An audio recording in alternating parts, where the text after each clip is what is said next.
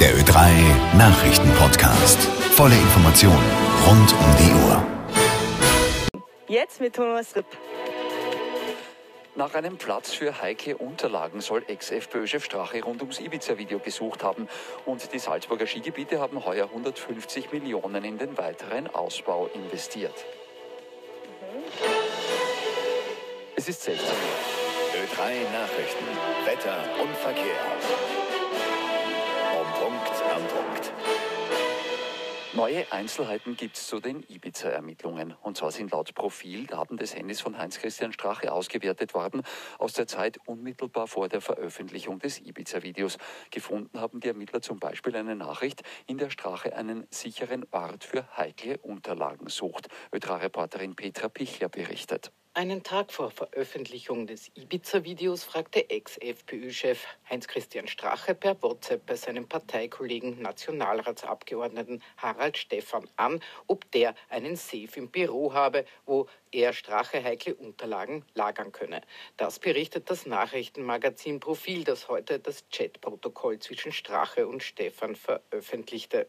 Stephan, der im Zivilberuf Notar ist, schrieb laut Chatprotokoll zurück, er habe einen privaten Safe und Strache fragte weiter, ob er einen größeren Akt bringen dürfe. Die Staatsanwaltschaft ging dieser Sache Ende Oktober nach und überprüfte Stephans Kanzlei, Privatsafe und Wohnung. Gefunden wurde dabei laut Profil aber nichts.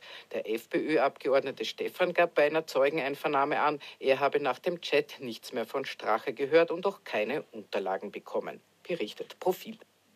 Einige Salzburger Skigebiete haben heute den Betrieb aufgenommen. Die Salzburger Seilbahnwirtschaft hat für die heurige Saison mehr als 150 Millionen Euro investiert, berichtet Ö3-Reporter Lukas Möchel.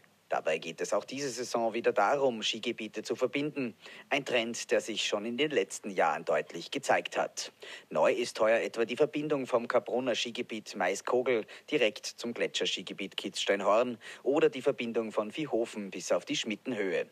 In anderen Skigebieten wurden vor allem bestehende Zusammenschlüsse ausgebaut und Lücken geschlossen, etwa in Hinterklemm, Dernten und Lofer. Von den Investitionen in der Höhe von 150 Millionen Euro gehen laut laut Angaben des Landes jeweils ein Drittel in den Neu- oder Umbau von Liftanlagen, ein Drittel in die Beschneiungstechnik und ein Drittel in Pisten, Parkplätze, Pistengeräte, Serviceeinrichtungen und Sommerangebote. Als Kehrseite der Investitionen sind die Skikartenpreise auch heuer wieder deutlich gestiegen, im Schnitt um 3,4 Prozent, wie der Verein für Konsumenteninformation errechnet hat. Nächster Rückschlag für Golfer Bernd Wiesberger in Dubai. Der Burgenländer fällt beim Saisonfinale auf den 24. Platz zurück. Seine Chancen auf den Gesamtsieg in der European Tour sind damit weiter gesunken. Er liegt derzeit auf Platz 2.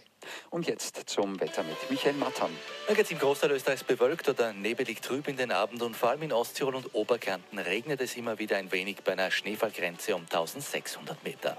Der teils kräftige, auf den Bergen stürmische Föhn wird langsam schwächer und die Temperaturen beginnen zu sinken. Derzeit liegen sie zwischen 3 Grad im regnerischen Kötschach-Mauten und 18 Grad im föhnigen Bludenz. Morgen Sonntag scheint an der Alpen-Nordseite die meiste Zeit des Tages die Sonne. Im Osten und Süden gibt es dagegen zähe Wolken und Nebelfelder. In Osttirol und Oberkärnten bis zum frühen Nachmittag auch noch unergiebigen Regen. Der Südwind lässt weiter nach und die Temperaturen erreichen morgen 4 bis 11 mit Sonne bis zu 17 Grad. Die aktuellen Nachrichten gibt's immer zur vollen Stunde im Hitradio Ö3. Und noch mehr Ö3 Podcasts gibt's auf oe3.orf.at slash podcast.